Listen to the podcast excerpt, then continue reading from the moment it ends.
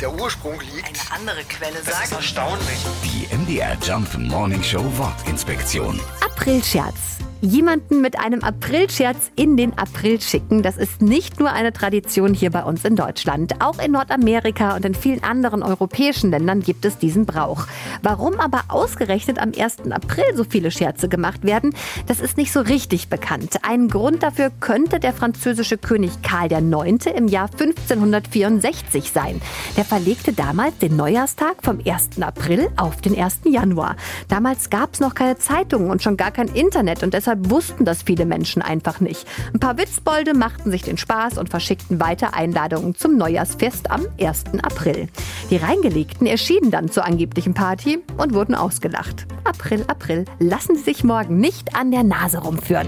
Die MDR Jump Morning Show Wortinspektion. Jeden Morgen um 6.20 Uhr und 8.20 Uhr und jederzeit in der ARD Audiothek.